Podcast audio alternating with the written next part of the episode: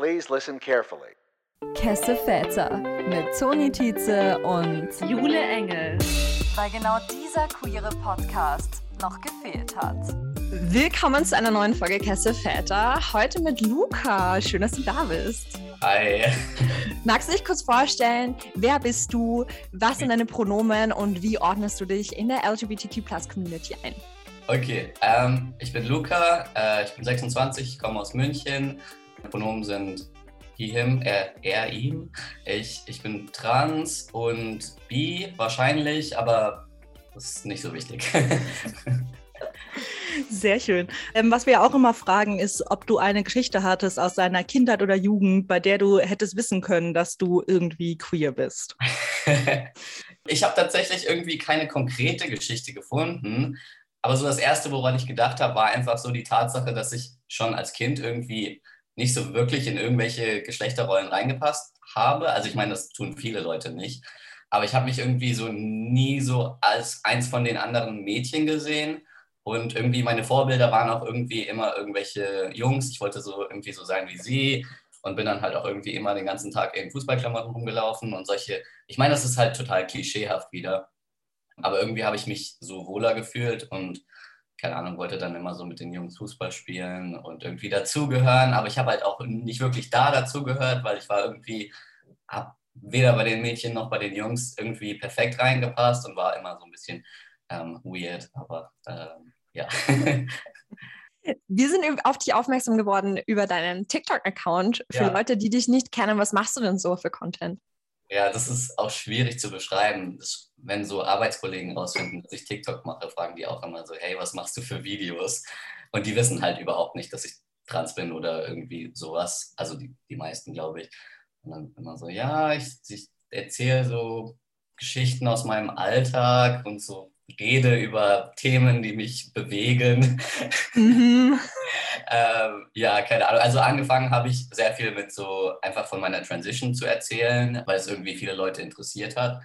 Aber ich erzähle halt echt so einfach so Stories, die mir im Alltag passieren, die ich irgendwie witzig finde. Muss jetzt nichts unbedingt mit LGBT-Sachen zu tun haben. Oder mache auch irgendwie Vlogs, wenn ich irgendwelche Ausflüge mache oder sowas, mache ich total gerne. Einfach total random. Wenn ich eine Idee habe, dann filme ich das und das kann man irgendwie nicht so wirklich einordnen. Ja, aber oft spreche ich so LGBT-Themen auch an. Ja. Wie hat sich vielleicht auch dein Content, du hast es eh schon ein bisschen angesprochen, mhm. verändert über die Zeit? Wie lange bist du eh schon auf der Plattform? Wie hat sich das für dich so entwickelt? Ähm, noch gar nicht so lange tatsächlich. Ich glaube, ich habe so November letztes Jahr angefangen, regelmäßig Videos zu machen. Ich hatte das auch nicht so wirklich geplant. Ich hatte meine Masterarbeit dann fertig geschrieben und hatte dann irgendwie noch meine mündliche Prüfung und in dieser Zwischenperiode hatte ich halt nichts zu tun und ähm, dann habe ich halt angefangen, TikTok-Videos zu machen und dann habe ich, glaube ich, ein Video irgendwie, da war ich, glaube ich, genau ein, eineinhalb Jahre auf Testosteron und dann habe ich so ein Video gemacht, so äh, ein bisschen äh, von meiner Story erzählt und irgendwie hat das viel mehr Aufrufe bekommen, als ich gedacht hätte, weil ich hatte irgendwie 200 Follower auf TikTok und dann nach dem Video hatte ich irgendwie 5000 oder so und ich war so, oh mein Gott. Und dann habe ich irgendwie weiter äh, in die Richtung Videos gemacht, weil ich irgendwie gemerkt habe, das hat die Leute interessiert und irgendwie kann ich damit Leuten helfen. Und dann war ich so, okay, ja gut, dann mache ich jetzt weiter Videos und hat mir dann ziemlich viel Spaß gemacht und deswegen mache ich das jetzt immer noch und mittlerweile habe ich ein bisschen mehr Follower und es ist irgendwie ganz lustig. Du hast schon angesprochen, so Leuten helfen. Ja. Was hatte das Internet vielleicht auch konkret so für dich bedeutet, als du vielleicht noch ah. vor deiner Transition standest? Ja, ich glaube, alle irgendwie, die trans sind oder die queer sind, irgendwie holen sich größtenteils ihre Informationen aus dem Internet, irgendwie von YouTube oder Instagram oder TikTok. Weil ich meine, so, ich meine, wo soll man sonst über solche Themen lernen? Irgendwie von Freunden, aber wenn man halt ungeoutet ist, dann hat man vielleicht auch nicht so viele queere Freunde dann. Und dann glaube ich, dass die meisten irgendwelche Videos auf TikTok oder YouTube schauen und versuchen sich da irgendwelche ähm, Informationen rauszuziehen oder vielleicht irgendwelche Leute zu finden, zu denen sie relaten können, die wahrscheinlich irgendwelche ähnlichen Erfahrungen haben und irgendwie dadurch Selbstvertrauen finden, dass man irgendwie sein eigenes Coming-out durchzieht, etc. Oder einfach die Sicherheit zu finden, dass es halt noch andere Leute gibt, die so fühlen, wie man selber fühlt und ähm, dadurch ist es dann nicht mehr ganz so angsteinflößend sich zu outen und so, keine Ahnung. Eine Transition dauert ja auch ein paar Jahre und ist halt so, wenn man das dann auch davor steht, ist es so, oh mein Gott, so viele Sachen. Aber wenn man halt sieht, äh, wie andere Leute das zum Beispiel auch durchgehen und dann irgendwie Schritt für Schritt dokumentieren, dann macht es einem schon viel Mut, dass man das auch selber machen kann. Ja. Erreichen dich da auch Nachrichten von FollowerInnen, die dir irgendwie schreiben, Fragen haben, die sich da konkret irgendwie interessieren und die sich so als Bezugsperson auch an dich wenden? Ja, total oft und denke dann immer so, ich bin kein qualifizierter Psychologe, was soll ich darauf antworten? Äh, aber ich versuche dann halt immer zu sagen, ich, ich, ich, was soll man dann sagen? Immer so, ähm, weil manche sind dann auch so, ja, meine Eltern sind homophob und transphob und ich weiß nicht, ob ich mich outen soll. Ich, ich weiß auch nicht, ob du dich outen sollst. Das musst du selber für dich einschätzen. Ich kenne deine Familie, dein, dein Umfeld nicht. Und dann versuche ich halt immer irgendwie den Leuten Mut zu machen, aber halt auch ohne denen irgendwie falsche Hoffnungen zu machen, weil es kann sein, dass es scheiße läuft. Das ist durchaus möglich. Aber in meiner Erfahrung war es so, dass man sich vor dem Coming Out viel mehr Gedanken macht und meistens überraschen einen, die, also nicht alle Leute, bei manchen ist es halt tatsächlich scheiße, aber manche Leute überraschen einen dann auch positiv, äh, die das dann richtig gut aufnehmen und total verständnisvoll sind. Und ich glaube, im Kopf vorher ist es schlimmer als die Erfahrung dann letztendlich ist meistens. Ich will nicht für alle sprechen. Mhm. Magst du mal konkret so drüber, äh, drauf eingehen, wie es bei dir war, wie dein Coming Out gelaufen ist?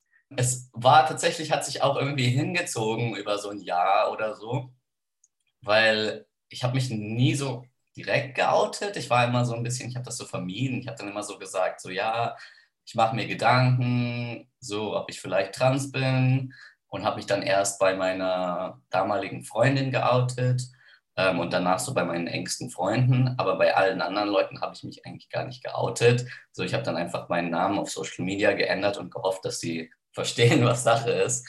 Genau, und dann habe ich halt mich noch bei meiner Familie outen müssen. Das war so am schwierigsten, weil die Familie kennt einen ja schon irgendwie das ganze Leben lang. Und das war dann tatsächlich auch ein bisschen schwieriger. Alle Freunde waren so, ja, kein Ding, ja, passt ja, macht Sinn. und bei der Familie war das halt tatsächlich so, dass es halt so ein bisschen, also sie waren jetzt nicht irgendwie so transphob und so, oh mein Gott, das, das geht gar nicht. Aber es hat schon so ein bisschen gebraucht, bis sie sich daran an den Gedanken gewöhnt hatten ähm, und dann halt auch Luca als meinen neuen Namen benutzt haben und so weiter. Und ich glaube, bei meiner Mutter größtenteils war es nicht am schlimmsten, aber sie hat sich dann auch sehr viele Gedanken gemacht, so, äh, habe ich irgendwas falsch gemacht in der Erziehung? Irgendwie hätten wir dich irgendwie besser unterstützen können. Und, irgendwie hat es ein bisschen gedauert, bis das dann wieder chilliger war. Hm. Aber ich glaube, im Endeffekt ist alles ganz, ganz gut gelaufen. Ja, muss man halt irgendwie durch. So mit 18, 19 hatte ich mich halt irgendwie als bi geoutet. Ja, aber das war überhaupt nicht dramatisch im Vergleich zum Outing als trans, weil das muss man halt nicht allen erzählen, aber wenn man halt trans ist, muss man das allen erzählen, weil man ja will, dass die Leute einen mit dem richtigen Namen und mit den richtigen Pronomen ansprechen. Und ähm, ja, wenn man irgendwie bi ist oder schwul oder lesbisch, das, wenn man das nicht erzählen will, dann muss man es halt nicht erzählen. Ne? Irgendwie. Deswegen, also damals war das auch stressig, aber so im Nachhinein war das halt gar nichts. ja. Mhm. Ähm, vielleicht zu diesem Outing-Thema. Wie ist das denn jetzt mhm. auch für dich, wenn du sagst, zum Beispiel auch deine Arbeitskollegen ja. wissen gar nicht, dass du trans bist? So, gab es da für dich so einen Punkt, so einen Umschwung oder hast du das wirklich auch so mitbekommen, sodass man am Anfang mhm. sich super viel outen muss und dann kommt mhm. dieser Moment, man muss sich gar nicht mehr outen? Ja. Oder ähm, wie war das für dich? Ja, total. Halt am Anfang, äh, wo ich halt auch noch kein Testosteron genommen hatte, musste ich mich halt immer outen, wenn ich neue Leute kennengelernt habe das war halt ein bisschen scheiße. ich habe dann irgendwie immer gehofft, dass irgendwie meine Freunde dann auch irgendwie so das auch so ein bisschen, die haben mir dann auch schon so ein bisschen unter die Arme gegriffen. Und dann zum Beispiel, wenn Leute die falschen Pronomen bei mir benutzt haben, haben die dann das korrigiert oder so. Weil ich war dann auch immer ein bisschen schüchtern, das dann selber anzusprechen. Man muss dann halt immer überlegen, so, ist das eine Person, mit der ich noch öfter irgendwie in Kontakt bin, lohnt es sich überhaupt, sich zu outen, weil wenn man die Person irgendwie nur einmal kurz trifft, muss man sich jetzt nicht outen. Und dann, als ich glaube ich so ein paar Monate auf Testosteron war, dann hat mich halt niemand mehr misgendert und dann habe ich mir gedacht, so, okay, jetzt muss ich mich auch nicht mehr outen. Also manchmal erzähle ich es halt Leuten, aber nur, wenn es irgendwie so in der Situation irgendwie passt oder so und ich den Leuten auch irgendwie vertraue. Was ja auch so ein bisschen dazu passt, du hast es im Vorgespräch ja jetzt eh gerade schon angesprochen, ja. dass du ja auch so einen Umschwung mit deinen Themen auf TikTok zum Beispiel haben kannst. Magst du da ein bisschen ja. drüber sprechen? Ja, keine Ahnung. Ich habe halt das Gefühl, so ich habe am Anfang total viele Fragen beantwortet zu, zu meinem mein Trans-Werdegang und zur, zur Transition und einfach so, so Fragen, die Leute hatten. Und dann hatte ich irgendwie nach ein paar Wochen oder Monaten das Gefühl, so ich habe jetzt eigentlich alles beantwortet. Okay, man findet eigentlich immer irgendwie neue Themen.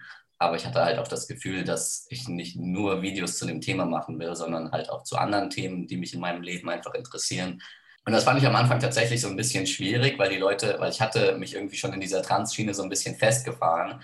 Und dann hatte ich das Gefühl, dass die Leute auch von mir erwarten, dass ich irgendwie trans- oder irgendwie LGBT-relevante Themen anspreche. Und dann hatte ich manchmal auch das Gefühl, wenn ich dann irgendwie jetzt irgendwie total random Videos, keine Ahnung, von meinem Frühstück gemacht habe oder so, obwohl es halt schon irgendwie Spaß macht, dass die Leute das dann irgendwie weniger interessiert hat und dass die dann auch irgendwie ein bisschen weniger Aufruf bekommen hatten.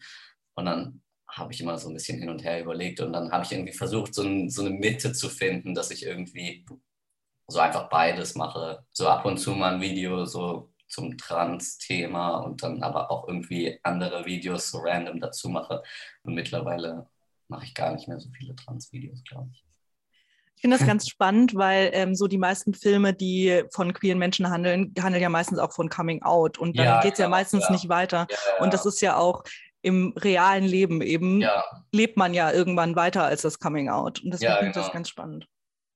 Ja, das stimmt. Ich finde das auch irgendwie total wichtig. Ich weiß nicht, vielleicht gibt es ja irgendwie in zehn Jahren total viele Filme, wo irgendwie ähm, LGBT-Charaktere drin sind und die sich nicht ums Coming Out drehen. Da würde ich mich auf jeden Fall sehr freuen. vielleicht kannst du das ja in die Wege leiten. Das wäre doch ein äh, tolles Projekt. Ja, ich habe tatsächlich nochmal ich mache ja ab und zu so Livestreams auf TikTok auch. Da haben wir das auch irgendwie mal angesprochen. Und da meinte ich so, äh, ja, ich möchte auch so, so, so einfach so einen Film drehen, wo so, wo so Trans-Charaktere drin sind oder so, wo der Hauptcharakter einfach trans ist. Weil ich meine, gibt es gibt vielleicht schon einen Film, wo der Hauptcharakter trans ist. Aber halt einfach so eine, so eine klassische Rom-Com oder irgendwie sowas total Banales, was eigentlich so, der Charakter ist einfach trans, aber der Film hat überhaupt nichts mit dem Trans-Thema zu tun da haben wir also mal ein bisschen drüber gesprochen und jetzt fragen mich manchmal die Leute, hey Luca, wann kommt dein Film raus? Aber natürlich, so einfach geht es nicht. Aber irgendwann wäre es schon cool, das würde ich auf jeden Fall richtig feiern. Ich finde das witzig auch, oder witzig, ich finde diese Balance, wie du sagst, so was, ja. was man für Videos postet, dass man so ein bisschen hin und her gerissen ist, so das sind ja. die Themen, wo ich weiß, die kriegen Klicks, so. Das ja, sind die Hashtags, wo ich weiß, okay, da geht es ab, vor allem auf TikTok, wenn es alles auf, auf queer TikTok landet, dann ist es so ein Safe-Ding und so die Balance zu finden zwischen, aber was sind auch vielleicht einfach Sachen, auf die ich gerade Bock habe und die, genau. die, die lustig sind und so. Hast du da Reaktionen konkret bekommen eben von Leuten, die dir das irgendwie gefeedbackt auch haben, so von wegen, hey, mach mal mehr Gay-Shit, so einem Stil? Nee, tatsächlich nicht. Ich glaube, die Leute sind eigentlich total entspannt. Also mittlerweile glaube ich, also die Leute, die mir dann schon länger folgen, die wissen dann halt einfach so, habe ich das Gefühl, dass die so, so mich supporten, so egal welche Content ich mache. Das finde ich irgendwie total super. Und ja, keine Ahnung, es muss jetzt auch nicht immer so, also ich muss halt irgendwie so ein bisschen selber mit mir dann da klarkommen, dass wenn ich jetzt ein Video mache zu einem Thema, was eigentlich nicht so clickbait-worthy ist, dass dann einfach nicht so viele Aufrufe bekommt und einfach, dass das okay ist, dass nicht jedes Video super viele Aufrufe bekommen äh, muss, weil voll oft auch bei den Videos, die dann weniger Aufrufe bekommen, die kriegen, äh, aber die, die dann, äh, dann merke ich dann, dass dann auch mehr Kommentare kommen, zum Beispiel von Leuten, die sich dann auch irgendwie in der Situation wiederfinden.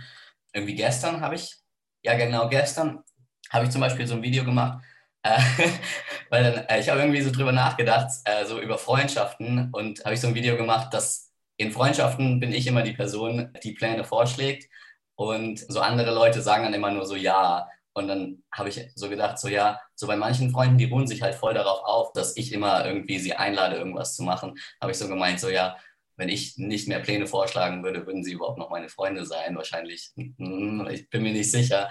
Und dann kamen da auch mega viele Kommentare von Leuten, die auch so, ja, ich glaube, wenn ich meinen Freunden nicht mehr zuerst schreiben würde, dann wären wir wahrscheinlich nicht mehr befreundet und so. Und dann irgendwie, ich weiß nicht, das ist jetzt irgendwie nicht so das super wichtige Thema, aber einfach so, das hat jetzt nicht krass viele Aufrufe bekommen, aber dafür im Verhältnis krass viele Kommentare von Leuten, die sich irgendwie in der Situation wiedergefunden haben. Und das freut mich, glaube ich, eigentlich viel mehr, wenn ich so nette Kommentare bekomme, als wenn da jetzt irgendwelche äh, tausend Aufrufe sind, weil das Video halt irgendwie so eine, keine Ahnung, so, ein, so einen populären Sound benutzt und dann irgendwie so eine krasse Transition in der Mitte ist und so. Und dann gucken das tausend Leute, tausende von Leuten, aber irgendwie keinen juckt so wirklich, um das Video geht. Keine Ahnung. So die Balance ist einfach wichtig.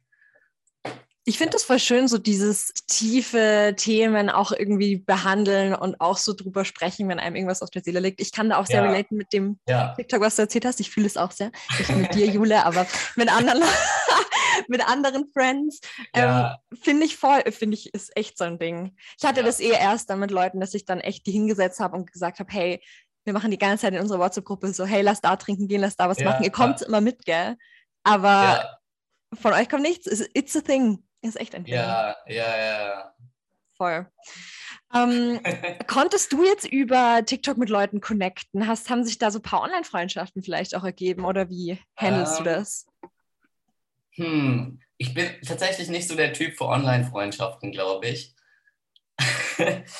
ich weiß nicht, so paar Leute von TikTok, die folgen mir zum Beispiel und ich folge denen und wir liken gegenseitig unsere Videos und so, aber wir haben noch nie irgendwie geschrieben, aber irgendwie man ist so, so ein bisschen, man kennt sich irgendwie, es ist total weird, einfach so andere ähm, Content Creator auf TikTok, wo wir uns einfach gegenseitig folgen, aber noch nie ein Wort miteinander geredet haben ich weiß nicht, auf Tinder schreiben manchmal die Leute mich an, dass sie, dass sie mich von TikTok kennen.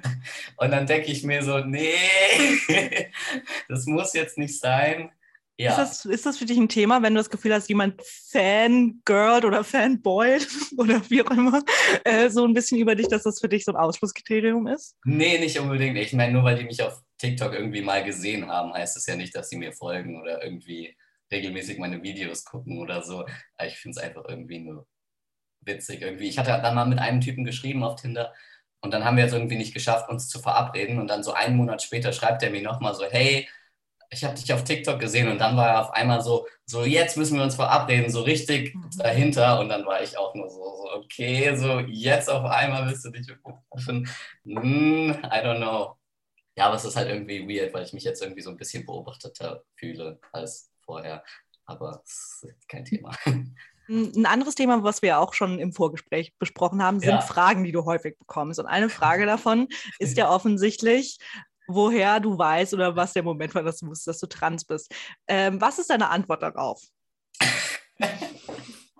ich finde die Frage eigentlich, ich, ich verstehe die Frage total, weil bevor ich mir sicher war, dass ich trans war, äh, wollte ich das auch immer wissen, woher andere Leute wussten, dass sie trans waren, damit ich das irgendwie irgendwie dazu relaten kann und dann das selber rausfinde. Aber mittlerweile denke ich mir so, so, die Frage kann man eigentlich nicht beantworten.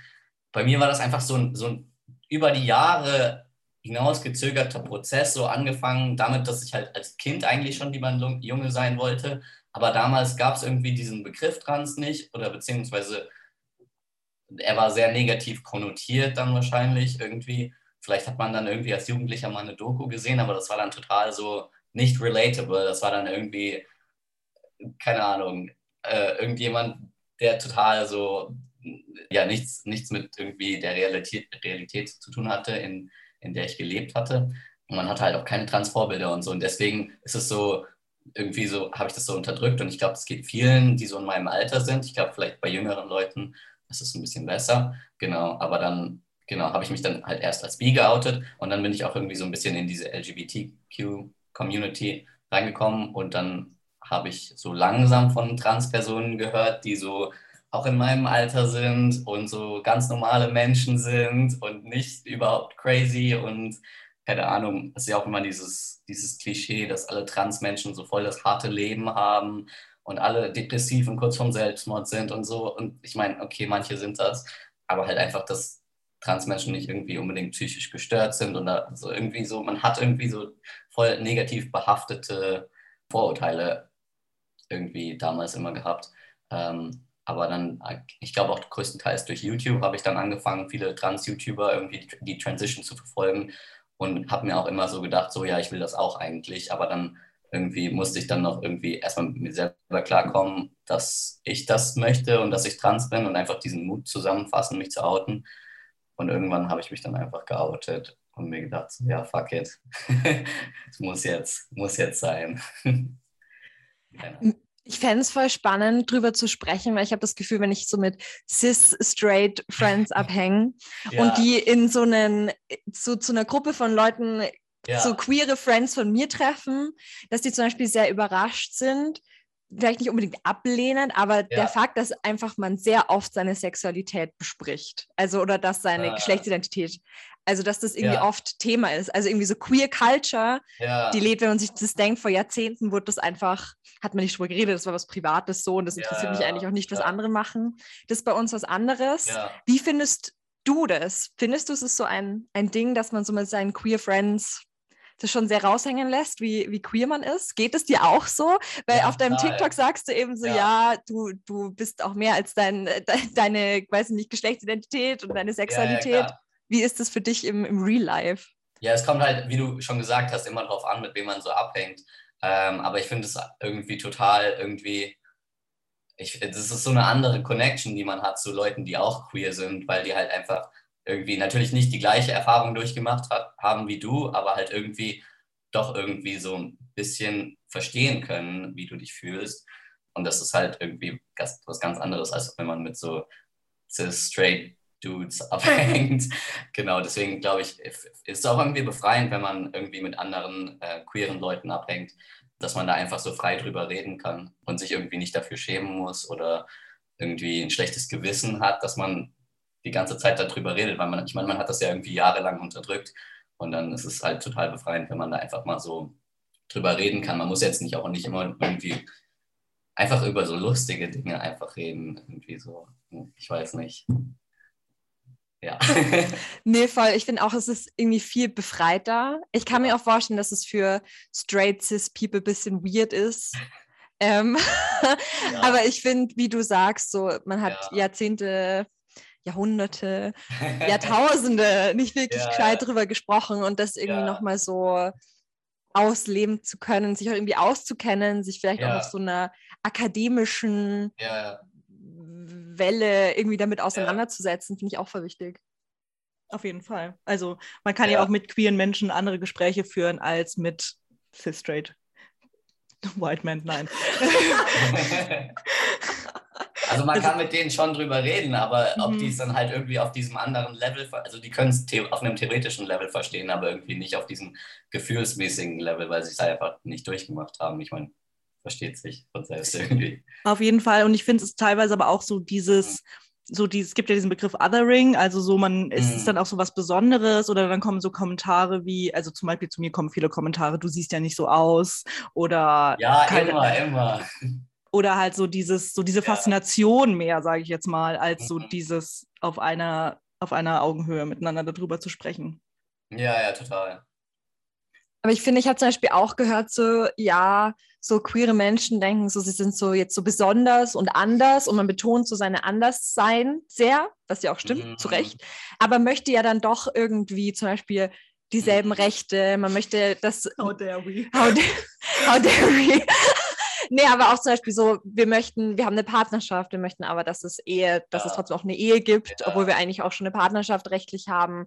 Und dass man dann so sagt, man möchte was alle anderen haben, aber man ist, man tut ja so besonders und anders und es wird so ja, rausgetragen. Finde ich super komplex. Das ist kompletter Bullshit. Ich weiß nicht, warum die Leute. Also ich, ich verstehe das total nicht. Ich meine, das war jetzt wieder irgendwie diese Diskussion, wo wir das mit dem Fußballstadion hatten, zum Beispiel. Also mit der Allianz Arena, wo die mit Regenbogenfarben beleuchtet wurden sollte. Das war einfach nur so eine kleine Geste.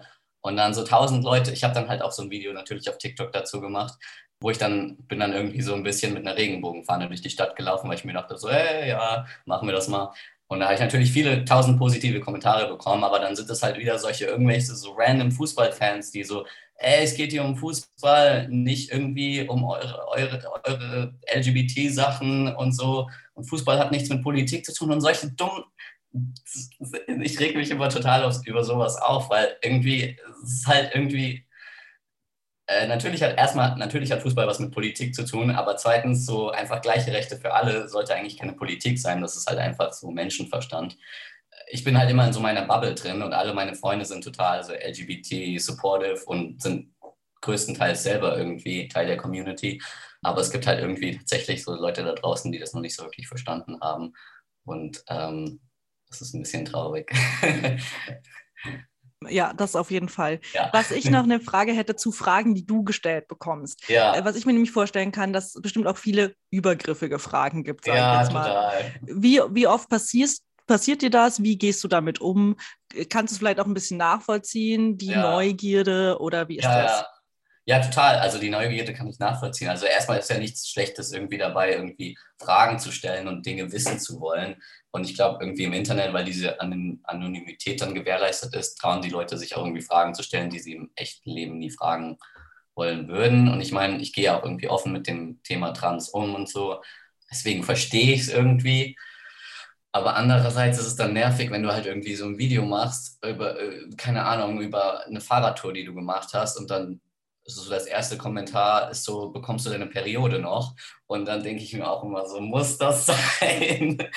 Keine Ahnung. Und ich habe so intime Fragen tatsächlich auch schon teilweise so angerissen und äh, teilweise beantwortet, aber ich will das jetzt nicht nochmal beantworten. Und ich ignoriere die Fragen dann einfach auch solche, solche Sachen so, ey, hattest du die Bottom Surgery schon gemacht oder so oder so. So, so darauf gehe ich einfach nicht mehr. Ich ignoriere es einfach so, ja. Alright, I think it's time ich, die Zeit ist schon verflogen wie im Flug. Ich glaube, wir müssen. Hast du eine Final Question am Start? Ja, was ist, wie, wie hat TikTok dein Leben bereichert? Was nimmst du aus den letzten Monaten mit? Wie, was hast du Positives mittlerweile mitgenommen? Ich meine, so Videos machen ist halt irgendwie äh, so ein bisschen Selbstverwirklichung auch, weil ich mache mach TikTok erst irgendwie seit einem halben, dreiviertel Jahr oder irgendwie sowas. Aber ich habe vorher auch schon immer so gerne Fotos und Videos gemacht und sowas. Und einfach, dass ich jetzt diese Plattform habe, wo ich das halt machen kann und wo ich halt total viel Feedback bekomme und einfach irgendwie total viel so einfach positiven Input von Leuten. Das ist halt irgendwie, das pusht irgendwie schon sehr mein Selbstvertrauen, dass ich das weitermache. Einerseits ist es total cool für mich, so diese, diese, diese Möglichkeit zu haben, so über meinen Scheiß zu reden. Ähm, genau, und einfach irgendwie ein bisschen kreativ mich auszuleben und so. Andererseits, manchmal kriege ich so richtig, ich, ich, ich muss da manchmal so weinen fast, weil ich manchmal so Nachrichten kriege von Leuten, die dann sagen so, ey, wegen, wegen deinen Videos habe ich so den Mut zusammengefasst, mich bei meinen Eltern zu outen oder irgendwelche Sachen. Und das finde ich irgendwie total sweet, dass man da irgendwie auch tatsächlich, also man macht halt immer die Videos und so und man sieht halt die, die Zahlen, aber das bedeutet ja eigentlich nicht wirklich was. Oder manchmal sprechen mich Leute auch auf der Straße an und sagen so, hey, so dein Content macht immer voll gute Laune, so ich freue mich immer so und das ist immer so, so wow, das sind so echte Menschen, die ich beeinflusse, das ist voll faszinierend. Ähm, und einfach, dass ich so, ein, so einen positiven Impact mit dem Account mache, irgendwie, dass es mir Spaß macht, aber dass es den anderen Leuten auch Spaß macht und irgendwie, ich weiß nicht, man, ich habe das Gefühl, so Leute, so die so trans oder so einfach so LGBT-Sachen ähm, im Internet machen, ist irgendwie so, dass die so den Content machen, so den sie als Kind irgendwie nie gehabt hatten. Irgendwie dieses Vorbild, was ihnen immer gefehlt hat. Ich habe das Gefühl, das mache ich auch irgendwie so. Ähm, und es ist irgendwie ganz cool. Äh, ja. Richtig gut. Positiver Impact, positiver ja. Schlusssatz. Ja. Danke, dass du da warst und wir freuen uns vor allem auch auf Gerne. deinen Film, der bald rauskommt. Ach so, ja, ich muss erstmal noch das Drehbuch schreiben. Okay. Step by step. Ja. Vielen Dank dir. Gerne, gerne. Hallo, ist das hier an? Hallo. Wir kommen gerade zurück von unserem Gespräch mit nicht dem lieben Luca. Toni macht sich immer darüber lustig, dass ich immer der Liebe oder die liebe Person sage. Nein, du sagst immer, und das war bla bla bla. Was ja auch so war. Wie auch immer. Das Besondere an dieser Session ist nicht nur, dass wir mit Luca geredet haben, der echt gute Sachen gesagt hat. Ich fand das eine deep Conversation über like Queerness and being open and communicating. Aber auch weil wir hier nebeneinander sitzen und wir in ein Mikrofon sprechen. Wir sitzen zum ersten Mal, seit wir diesen Podcast gegründet haben, nebeneinander im selben Raum, in derselben Stadt. Jule, woran liegt das?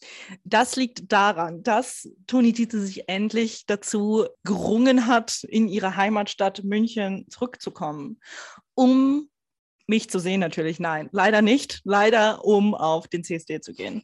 Beziehungsweise primär auf die Sheila-Party. Da können wir darüber reden. It was intense. Toni, was war so intens daran? Also für alle, die das nicht wissen, Sheila ist like the monthly lesbian party in Munich. Ist das monthly? Normalerweise ist es schon monthly. Echt? War mir nicht bewusst. Ja, fix. Und das Tolle daran ist, es waren die Princess Charming Girls da und wir waren auch da. Wir waren auch da, sie waren da. Was war es für eine Location? Toni, bring uns durch den Abend, bring uns durch den Nachmittag, Abend alles. Stellt euch vor, ihr trefft euch um 16 Uhr beim Ostbahnhof und denkt euch, ha, wir treffen uns dort und gehen dann zusammen zur Nachtkantine und dort stellen wir uns an für Tickets. Man kommt an, stellt euch das vor, und lauter lesbische Frauen ziehen an einem vorbei. Es ist ein Strom von Menschen. Du siehst es ihnen an. Manche haben Fahnen, manche haben Undercuts, manche schon aus wie die Jule. Und das ist, sorry, was genau soll das heißen? Whatever. Sie gehen alle dorthin. Wir auch straight ganz aussehen. Findest du sie straight aus? Finde ich sie sehr queer aus. Wir gehen diese Straße entlang und ähm, sehen plötzlich, oh, die Queue ist ewig. Es sind tausend Milliarden Menschen da. Und dann sind wir zwei Meter vom Eingang entfernt und der Türsteher sagt, es ist zu, es ist voll, geht weg. Und wir sagen, Sheesh. Dann haben wir erstmal mit dem Rewe uns Bier gekauft und mit Bier bewaffnet haben wir uns einfach vor die Location gesetzt, weil wir so waren, let's fucking stay there. Und schau, wir, wir schauen einfach Menschen, vielleicht connecten wir mit jemandem, vielleicht finden wir neue gay, queere Friends. Ach so, übrigens, es waren bestimmt nicht nur Lesben, es waren bestimmt auch bisexual people, pansexual people, queer people, alle waren da. Ich weiß auch nicht, warum ich jetzt Englisch geredet habe, aber ist okay. Ich rede auch immer Englisch. Also, äh, Saarland Exit is strong. Auf jeden Fall. Ich weiß jetzt nicht, ob wir jemals jemanden in unserem Podcast haben, der irgendwie bei der Sheila mitarbeitet oder die mitorganisiert, aber wir droppen es trotzdem, weil das werden sie niemals hören.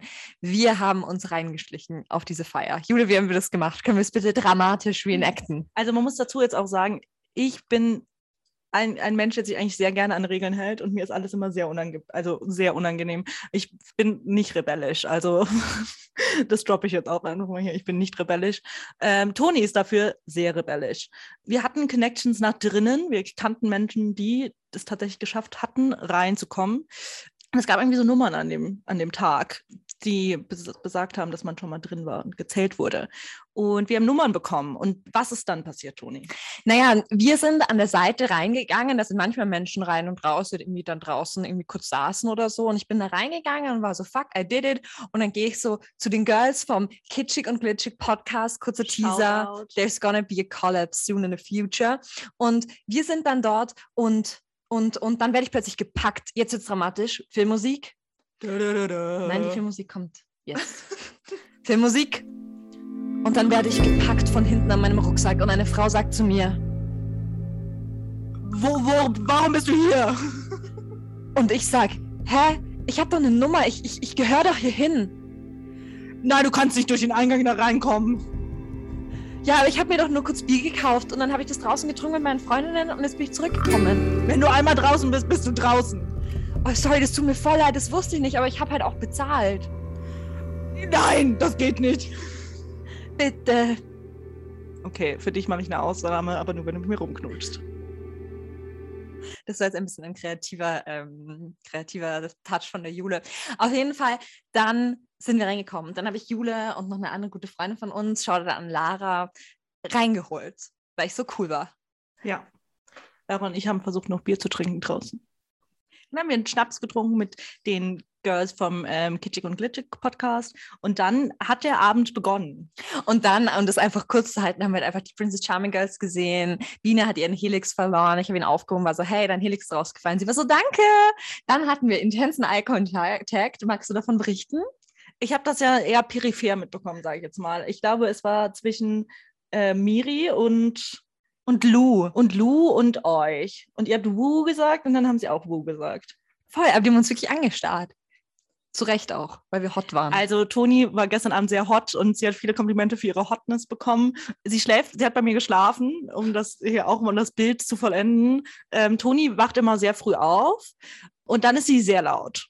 Sehr laut. Sie ist so, hallo, können wir Spaß haben? Es ist 8 Uhr morgens. Wir waren um 2 im Bett, aber es ist 8 Uhr morgens. Ich musste diese Szene, die wir gerade eben vorgespielt haben, auch schon zweimal reenacten. Muss ich dazu auch nochmal sagen. Ähm, jetzt habe ich irgendwie ein bisschen den Faden verloren. Mein Ego ist auf jeden Fall hart geboostet. Genau, das haben wir heute schon viel, vielfach thematisiert. Hm, ich bin ein bisschen passive-aggressive hier angemacht von der Seite, aber das ist okay. Ja, schon ein bisschen. Aber das, also vielleicht in Bezug darauf, dass ich nicht schlafen durfte, aber ich finde, ähm, deine Hotness und deine Validation ist gerechtfertigt und es freut mich sehr, dich so glücklich zu sehen. To see you thriving. Alter Cutie Pie. Und ich finde, das ist auch ein guter Ersatz für Tony Sex Corner, weil diese Stories waren sexy genug diese Stories waren sexy genug. Vor piu, allem, piu, piu, piu, piu, piu, piu, und vor allem, dass du mit der, ähm, mit der, mit der Rausschmeißdame rumgeknutscht hast. Wir lassen das einfach so stehen. Niemand weiß, ob es war oder nicht. Nobody will ever know. Und ich glaube, damit beenden wir diese Folge, oder? Ja, war total nett. Luca, danke, dass du da warst.